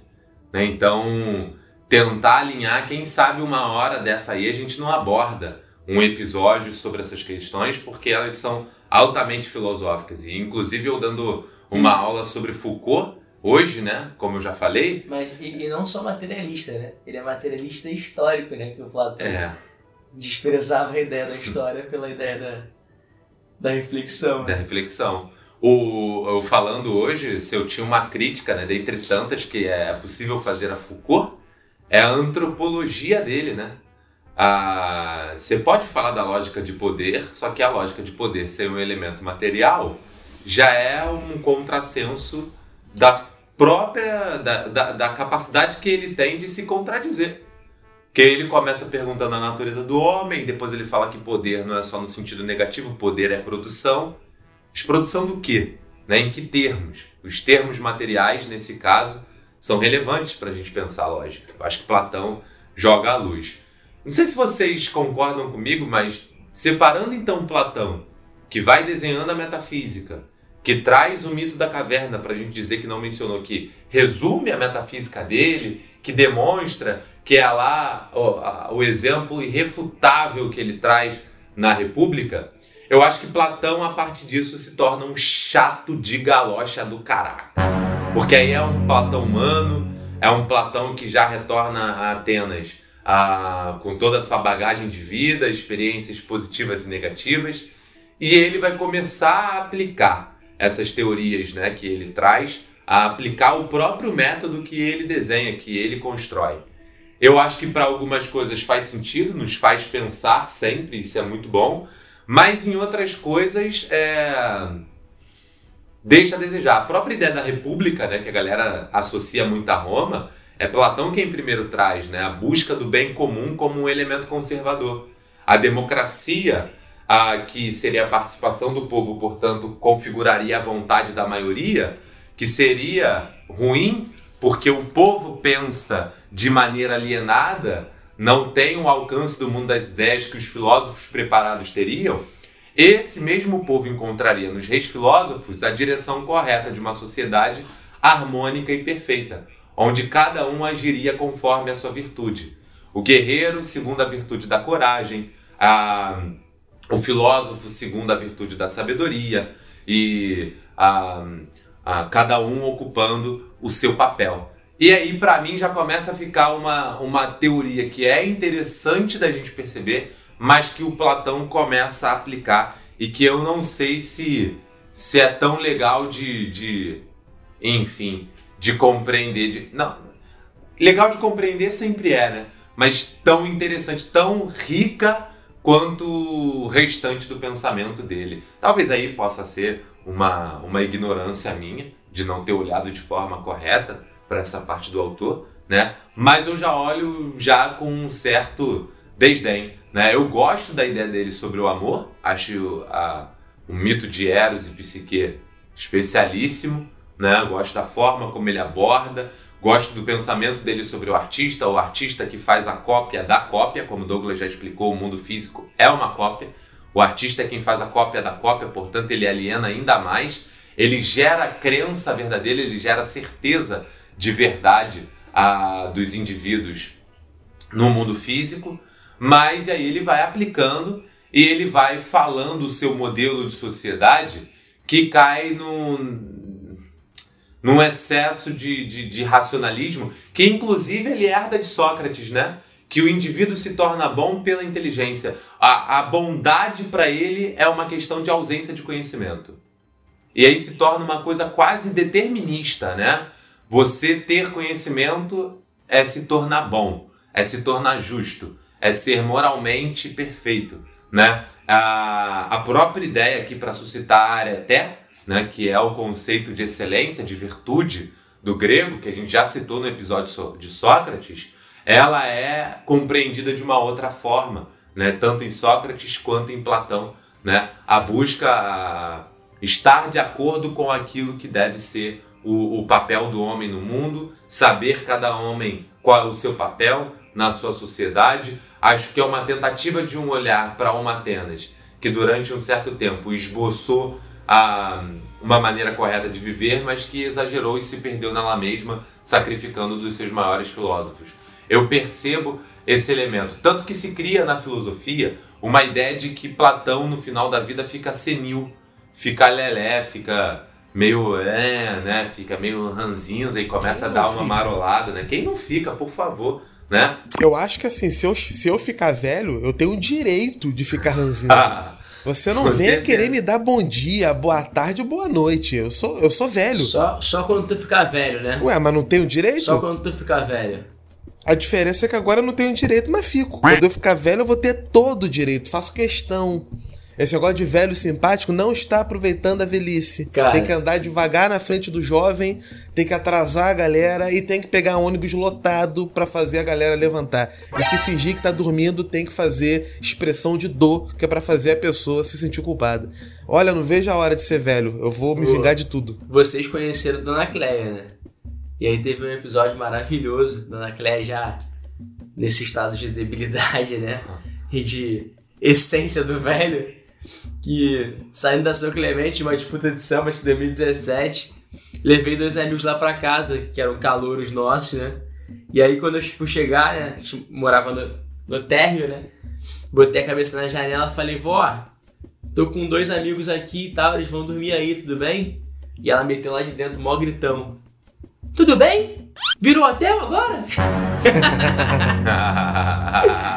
E aí os dois amigos queridos aí, o Thales e o que escutam a gente aí também, sempre que me vêm perguntam se, se virou hotel. muito bom, muito bom. Vó, a minha avó é ficava puta quando ela perguntava, ela falava que a casa, a casa dela do meu avô era banheiro de rodoviária. A gente parava pra ir no banheiro e ir embora. é banheiro de rodoviária isso aqui agora, vou começar a cobrar na porta. Era foda. Muito bom. Muito bom. Tá que certa, tá que certa. E, e, e assim, eu, eu concordo. Eu concordo ah, com alguns dos argumentos. Outros eu acho que é só uma questão de posicionamento mesmo. A parte política a gente vai entrar e você, assim, provavelmente não vai concordar com quase nada. E se concordar, me permita mostrar por que, que você tá errado.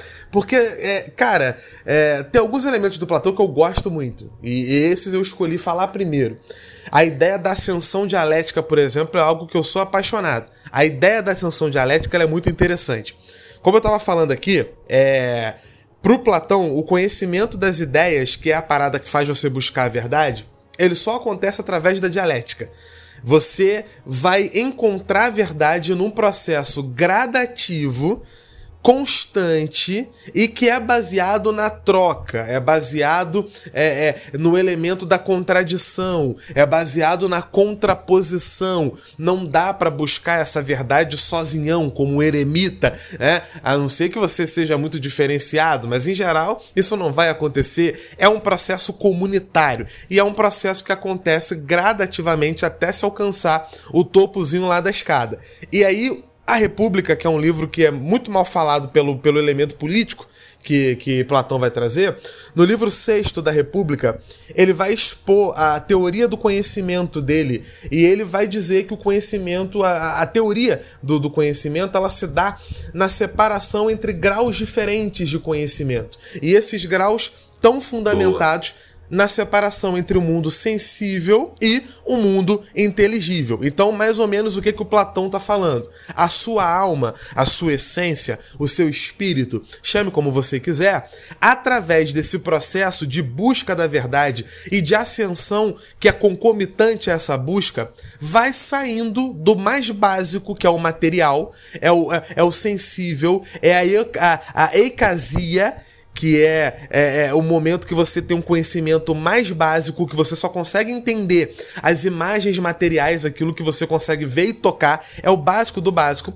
é o conhecimento baseado nas imagens dos seres, até eventualmente atingir o mais alto conhecimento, a noesis ou a episteme.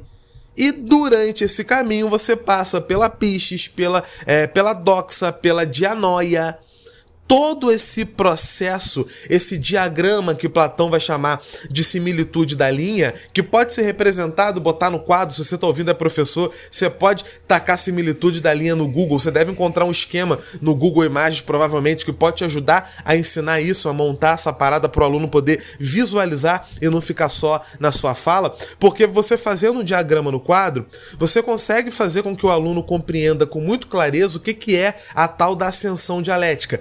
É uma escada, onde o homem sai do grau mais baixo de conhecimento, esse conhecimento só da, das imagens materiais, até chegar no, no, no, conhecimento total. Ele começa com conhecimento de segunda mão, é, é, é olhando o reflexo, é o homem olhando para o próprio reflexo achando que está se conhecendo. E ele não e viu nada, maneiro, porque ele não sabe nada da essência dele. O maneiro, Douglas, é que isso é aplicado até hoje para qualquer ser humano, menos Com toda liberal. certeza. Por isso que eu acho que o Platão é, é, é, nesse sentido, ele é fácil de explicar, porque a pessoa tá ouvindo isso, ela tá, caraca, não é que faz sentido? Eu adoro quando eu tô dando uma aula de algum pensador e eu falo uma ideia do cara e a galera fica, ou da mulher, e o cara, e, e, e a galera vira e fala, pô, mas não é que faz sentido essa parada? Eu gosto muito, né? Alguns eu me preocupo, eu tô falando de Schopenhauer. Não faz sentido, não.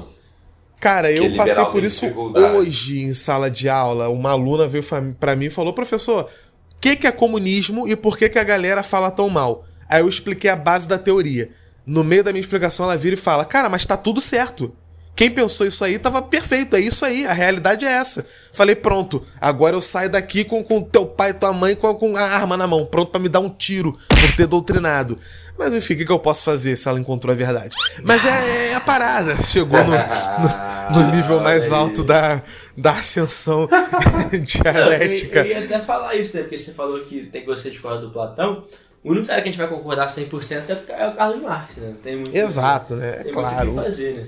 O resto, Até o resto quando não dá. Né? acertou. O resto foi construir na escada pra chegar até ele. É, ah, é exato. É, Eles ele tá lá no topo da escada. escada. até chegar no mundo das formas. Exatamente, pô. Então, nesse sentido, a educação ocupa um papel fundamental na filosofia de Platão, porque é pela educação que a alma é direcionada, é aquilo que a gente vai conhecer como educação da inteligência para contemplar eventualmente a ideia máxima, a forma máxima, que é a ideia do bem. Platão vai falar lá na República, no livro sétimo, se bem me lembro, que a educação é uma arte da reviravolta. É a arte que sabe como fazer, como o Guzmão citou, o olho mudar de orientação do modo mais fácil e mais eficaz possível.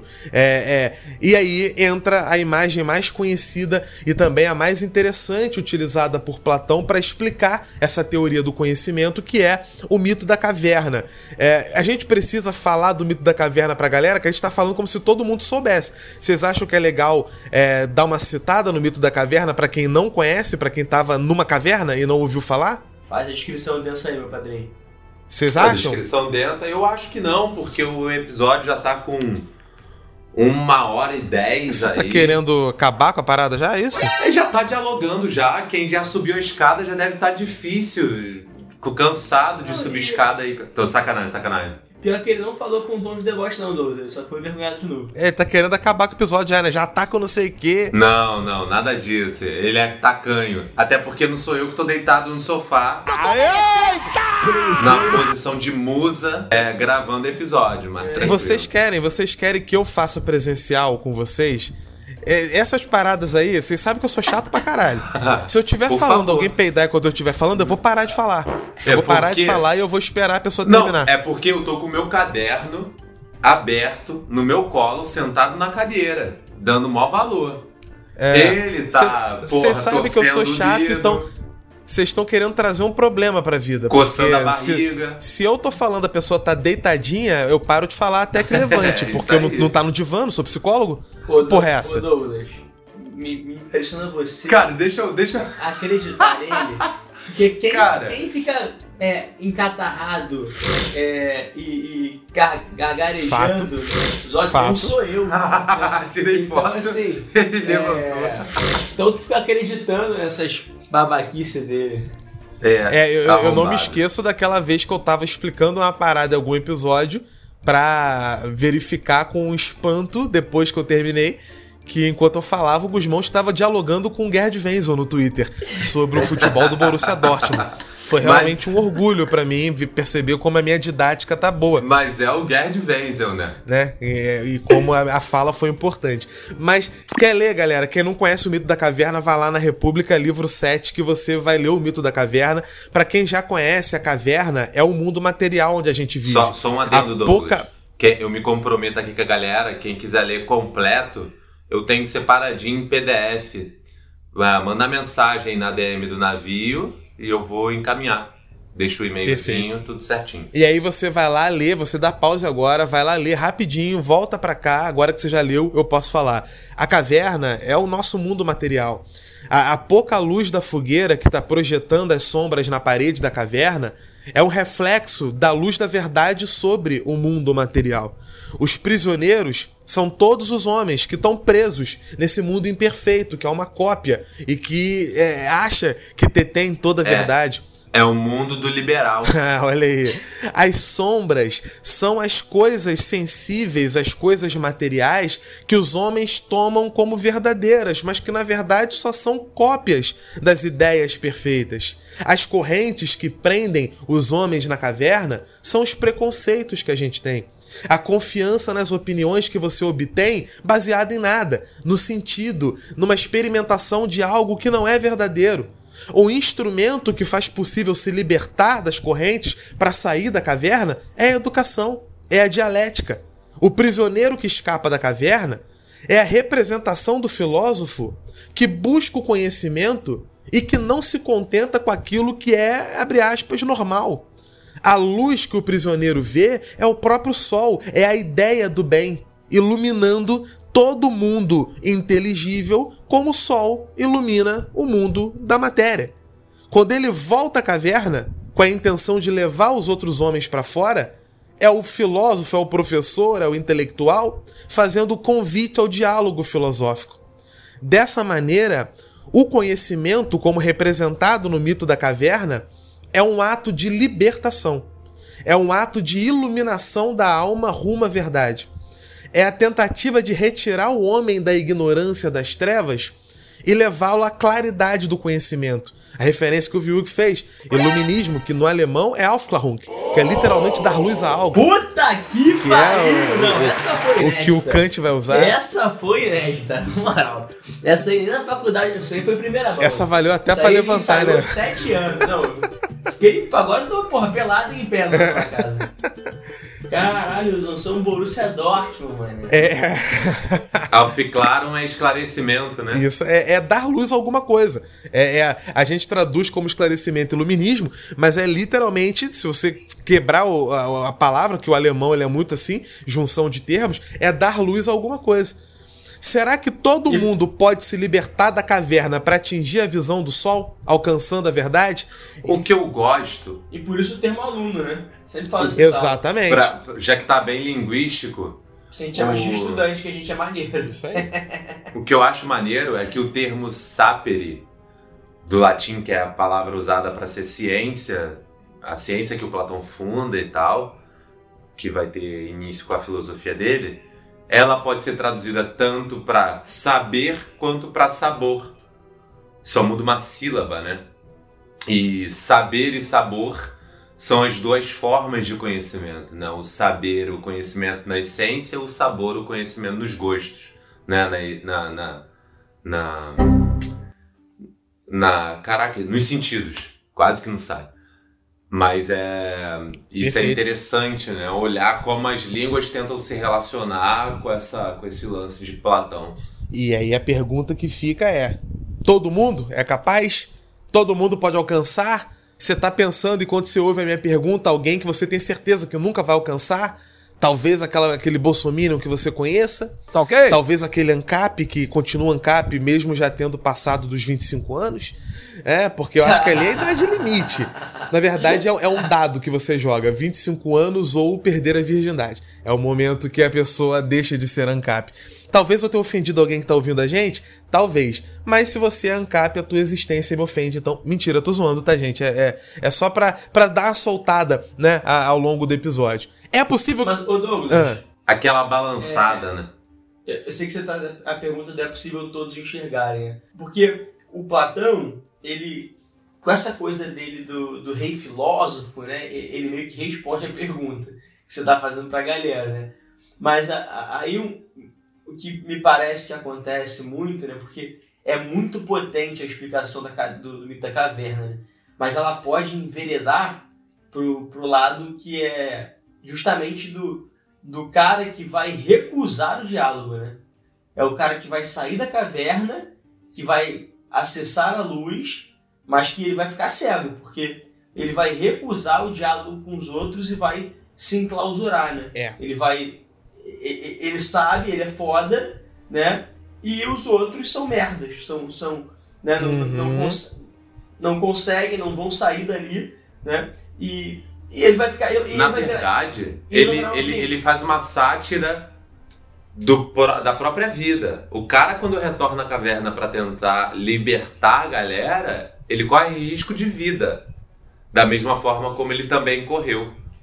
E foi expulso lá, acho que da Sicília. Mas você sabe pra- que eu, eu vou te falar. Eu expliquei aqui com um detalhe do jeito que o Platão quereria, porque é a honestidade intelectual em relação ao autor que a gente está trabalhando. O mito da caverna, pra mim, Douglas, você vai perguntar pra mim. Eu acho uma estupidez inacreditável. Pra mim é é o conto mais superestimado da história da filosofia. Falei com Também toda beleza e poesia porque eu quero passar a ideia do Platão. Aí o, o- o título do episódio não é Douglas, é Platão. Então eu tô pra- trazendo a ideia dele. Perguntou pra Vamos mim. fazer esse? Mito da caverna é argumento de arrogante. Mito da caverna é típico de todo pseudo-sábio da história do planeta. É. Todo mundo que acha que sabe pra caralho acha que é o filósofo iluminado que voltou pra trazer luz pros ignorantes que não quiseram ouvir. Eu odeio o mito da caverna, é, é, a não ser na, na própria escrita do Platão, que ali tem poesia. Tirando isso, balela, pseudo-sábio, coisa de filha da puta. Posso voltar pro personagem do Platão Eu agora? também. Não, então, eu passei um trabalho agora, eu falei, fa- fi- falei de Platão com a galera. Porra, viado, tá. O que que foi? Faz barulho isso? Porra, é, faz barulho, vem aqui no meu ouvido. Perdão. Tá com a coxa mostra ainda, de meinha. Cara, é um, um otário, meu irmão. É um otário. Eu aqui todo compenetrado, dando maior moral ouvindo. Douglas deu um insight aqui agora. Enfim. É, eu fui, trabalhei agora com a galera do primeiro ano, a questão de Platão, e eu tirei o mito da caverna. Na verdade, o trabalho foi metafísica, relacionando com dois filmes, ou amor relacionando com dois filmes. Porque o ódio que me dá, o ranço que eu tenho, de pegar o mito da caverna para botar na redação. Porque o mito da caverna você taca em tudo.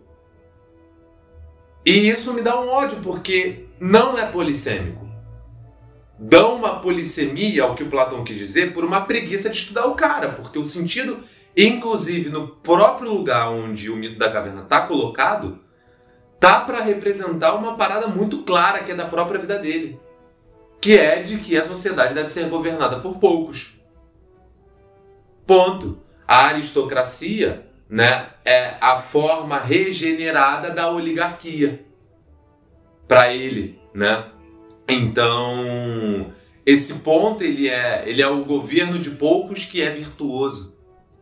Então, assim, a gente tem que ser capaz de olhar para isso, rejeitar, ao meu ponto de vista, o mito da caverna no seu, na sua concepção polissêmica e aceitá-la dentro do que o Platão quis dizer. Quebrar o pau no mito da caverna para tentar entender o que o Platão quer dizer. Beleza, agora, para aplicar isso em qualquer coisa, né? É, ver o mundo real, Ah, sai disso. Eu concordo muito com o Douglas, eu nunca tinha parado pra pensar nisso, não.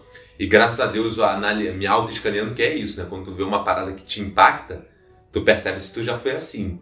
Se você que tá ouvindo a gente já foi assim, a gente te perdoa, só não faz mais isso. Mas eu já tinha parado pra pensar que eu não não uso o mito da caverna pra tudo, né? O, tipo, saiu da Matrix. Não, odeio isso. Acho que a gente tem múltiplas capacidades de percepções de realidades alternativas às nossas, né? E é normal que a gente não conheça aquilo que é distante do nosso mundo. Mas não precisa ser o mundo da caverna nesse caso. E é uma atitude pseudo, é, pseudo sábia, né? Que é extremamente arrogante. Eu concordo muito com a fala do amigo instalou em mim essa, essa ideia. Eu olhando pra molecada, pro trabalho que eu passei pra eles, eu tirei isso. Eu falei, não, o mito da caverna não, porque o mito da caverna ele tem um sentido claro. Eu pedi pra você aplicar o mito da caverna em alguma parada de hoje, é exatamente fazer o oposto. Não, a teoria de Platão é um mundo metafísico, a ideia de amor, poderia ter outras, né? A ideia de justiça, o sumo bem e tal, que a gente poderia mencionar, mas não o mito da caverna. Acho que esse ponto ele é claro, né? Inclusive na literatura, inclusive em diversas áreas do conhecimento que banalizam a forma do, do entendimento. Cara, é né? por isso que, Acho é por isso que eu gosto do, do Marx. Porque o mito da caverna, ele é. Todo mundo é o, o que se libertou da corrente e voltou pra ajudar a galera, a galera não entendeu. Todo mundo é esse. Ninguém é o, o capanga que ficou lá acorrentado olhando pra parede e depois, quando o outro voltou, sentou-lhe a porrada nele e falou que ele tava mentindo. Todo mundo é o fodão que saiu e voltou e trouxe a luz. É por isso que. Todo mundo é um injustiçado. É, e aí você, você parece que tá dizendo muita coisa. A alegoria do mito da caverna é muito potente, por isso que eu falei aqui com toda a potência poesia, porque ela tem um potencial legal, só que ela não é tão aplicável. Ela, ela tem um potencial filosófico no sentido da filosofia desencarnada. No sentido da aplicação prático-política social, ela não tem nada. Porque a gente tem que estudar o impacto ideológico, indústria cultural, cultura de massa. Todo mundo vai achar que é o iluminado. Pô, no, no, pra quem não é do Rio de Janeiro, quando você desce a ponte para chegar no Rio, na, na cidade do Rio, tem uma pichação que tá lá ainda na, na parede que é, é para você desligar a televisão. É, tá lá o símbolo da Globo como a Globo prende e o símbolo do YouTube como algo que liberta. Porra, pelo amor de Deus, cara. E aí você tem gente que vê aquilo e acha que, pô, a, a mente abriu, caralho. Fora Globo, Depende. Globo lixo. Se, se o YouTube for no canal do Brasil Paralelo, acho que liberta sim. É, mas é isso que eu tô falando, porque é, você cria essa ilusão. E aí é por isso que você encontra um monte de gente falando: não, eu pesquisei. Por que, que eu não tomo vacina? Porque eu fiz uma pesquisa e eu. Não, você não fez pesquisa. Você viu uma corrente no WhatsApp, você não fez pesquisa. Você não, não estudou sequência de RNA. Você não, não, não, não tá verificando a, a- eficácia na prática de todas as doses, porque você eh, obteve amostras na- no Ministério da Saúde e você tá fazendo testes no laboratório, no ambiente. Não, você não pesquisou. Você leu no WhatsApp. E aí todo mundo é o iluminado do mito da caverna. Percebeu? Na prática ele não ajuda Aí- em nada. Agora, agora eu vou. Dota minha arrogância, né? Aqui em 2021, em- diretamente de cascadura. Quando Platão fala que o, existem formas, conceitos, né? Talvez ele não tenha con- conseguido compreender o conceito de sociedade, né? E aí ele trouxe esse, uma forma desse conceito que na verdade era uma distorção, era aquilo que ele enxergava muito possivelmente pela origem social dele, pelas experiências que moldaram ele tanto com a morte do Sócrates quanto com a experiência política dele, né, sendo ele chegou a ser vendido como escravo, né, pelo pelo o arrombado lá da, da Siracusa, Dionísio primeiro. Dionísio. o Dionísio I, né? Então acho que ele tenta fazer com que o filho do Dionísio II seja o filósofo rei, né? E falha. Então talvez a, a maneira que ele tenha enxergado a sociedade tenha sido uma maneira enviesada, uma maneira distorcida e não tenha conseguido chegar ao, ao âmago, né? A, a, a- de fato a essência, né? Não tenha conseguido perceber como é que o demiurgo forjou a sociedade. O que não invalida a teoria dele, que é muito foda, né? Mas nesse ponto específico eu acho que ele não não logrou êxito, né? Não conseguiu ser bem sucedido. Né? É. É, é um homem de seu tempo. É, Exato, e exato. a prova disso é o impacto que ele vai ter subse a, vida subsequente. É, o impacto dos neoplatonistas, da, da, dos caras da academia. É en- engraçado, porque o período helenístico é, ele, ele, ele é muito mais aristotélico, porque a galera vai pegar a base ética do Aristóteles. Um dia a gente vai poder falar disso, as quatro escolas, né? As mais dominantes, digamos assim. Mas a corrente platônica não se enfraquece, não. Ela vai ali pegando o século 3, 2 e 1, vai pegar Império Romano, principalmente pela inspiração da República, a leitura de Platão, ela vai continuar muito presente. Então, acho que sendo homem de seu tempo influencia pra caraca, né? Olha que doideira. Influencia a concepção de sociedade que ele tinha, talvez fosse uma concepção corrente, né? Uma das grandes coisas legais assim de explicar quando tu fala de sociedade helenística, tem que preparar o terreno com Alexandre, né? Alexandre é o cara que faz essa transição.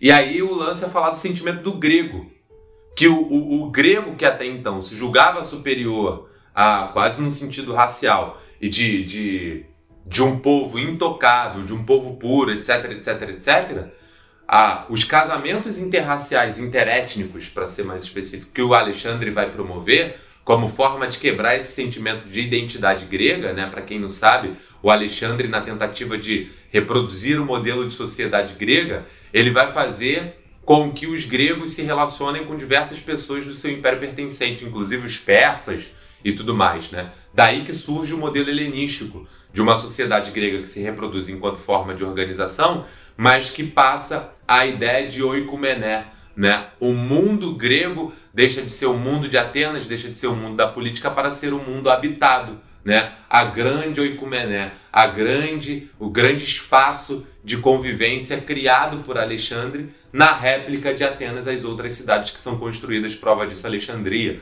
que vai ter todo o seu esplendor, né? Então, se você olhar para esse esse quadro, não apenas esse do Império Alexandrino, mas do Império Romano, Platão tá ali, filho. Tá ali norteando muito pensamento, dando muita base, deixando resquício escrito, né? É, o Aristóteles que sobrevive é um Aristóteles da ética, vivo nas escolas éticas, principalmente estoicas, ah, o próprio Epicuro, que vai até dialogar um pouco a ideia da taraxia, ah, o- os céticos, os cínicos e por aí vai, né? Então, o Platão tá ali. Agostinho pegando Platão de cabo a rabo e fazendo uma revisão inteira de Platão, né, num esforço hercúleo ali para conseguir selecionar o que é interessante. Platão voltando à baila no Renascimento, como Douglas já citou. Cara, é muito louco, é muita doideira. É um cara que a cada parte do seu pensamento suscita uma inquietação. Então acho que é clássico sim, e a gente pode discordar, deve discordar inclusive, pelas limitações daquilo que ele traz, mas volta ao ponto inicial, é um homem de seu tempo. né?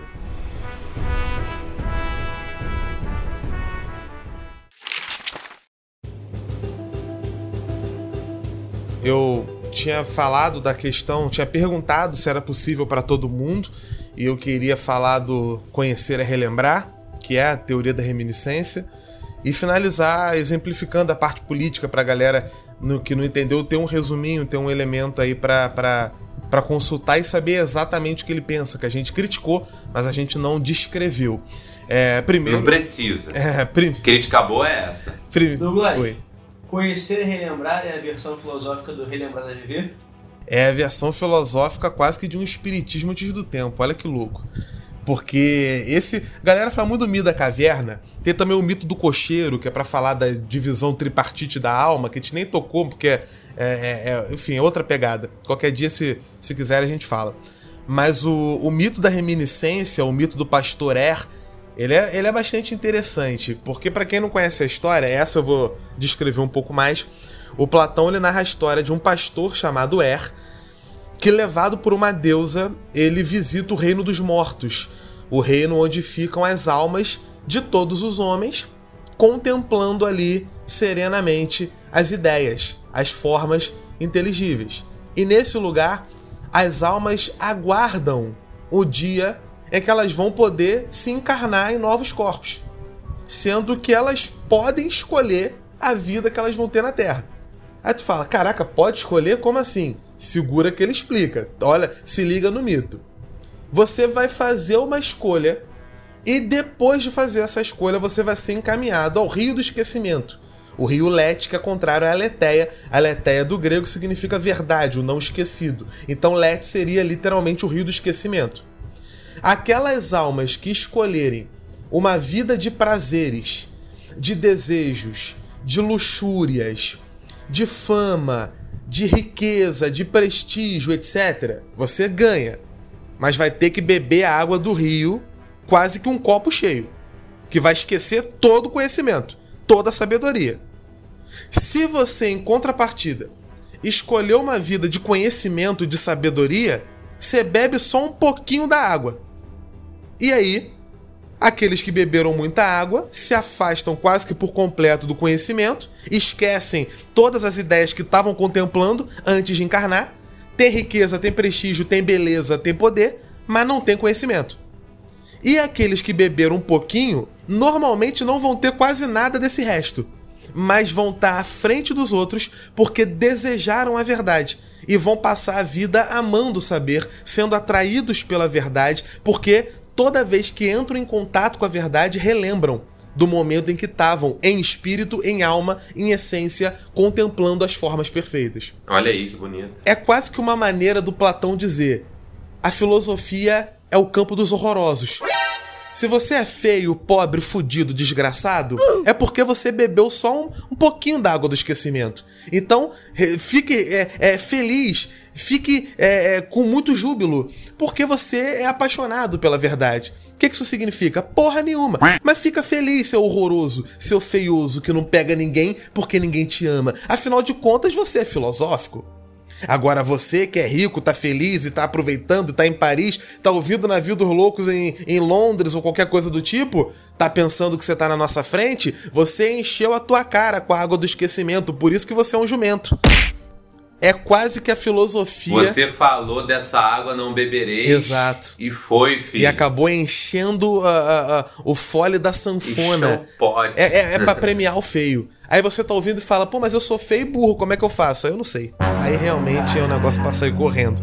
E para finalizar a minha participação, conce... Deixou o copo cair. É. a concepção política de Platão.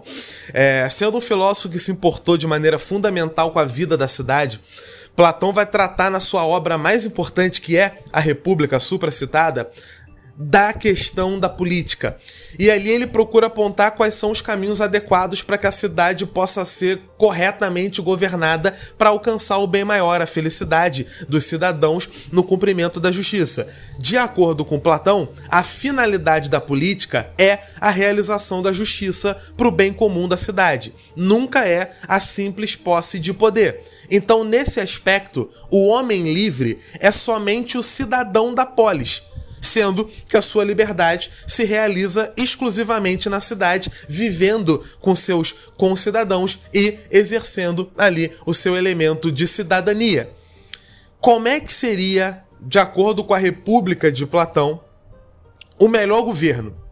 Contrariando os sofistas, pelo menos o que Platão fala dos sofistas, ele vai acreditar que a cidade não deve ser governada por aquele que fala melhor porque o cara pode falar muito bem, mas tá dando ideia errada.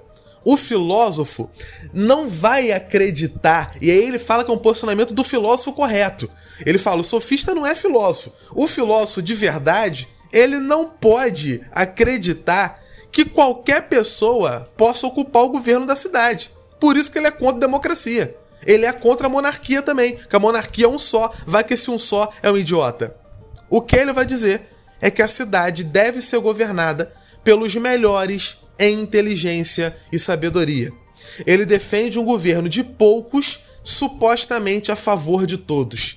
É o que ele vai propor quando ele fala em sofocracia. Sofos é sábio, cracia poder. É o poder ou o governo dos sábios, dos inteligentes. E ele vai fazer, inclusive, uma proposta quase que de um concurso público, que é o sistema educacional que ele propõe. Inicialmente, todas as crianças receberiam a mesma educação até os 7 anos de idade, e ao fazer 7 anos a gente começaria a ter vários concursos, vários vestibulares, várias seleções para escolher no futuro quem seriam os governantes da cidade. Então, com 7 anos é a primeira seleção. É tipo o novo ensino médio. É, é. Com 7 anos acontece a primeira seleção. Os menos aptos passam para a classe do povo. Os que passaram continuam o processo. A segunda seleção, com 20 anos. Aqueles que reprovaram passam para a classe de soldado, de guerreiro, o resto continua. Com 30 anos, eu tenho a terceira prova, a terceira seleção. Reprovados começam a ocupar os cargos menos importantes na administração pública. Aprovados continuam. 35 anos, a quarta seleção.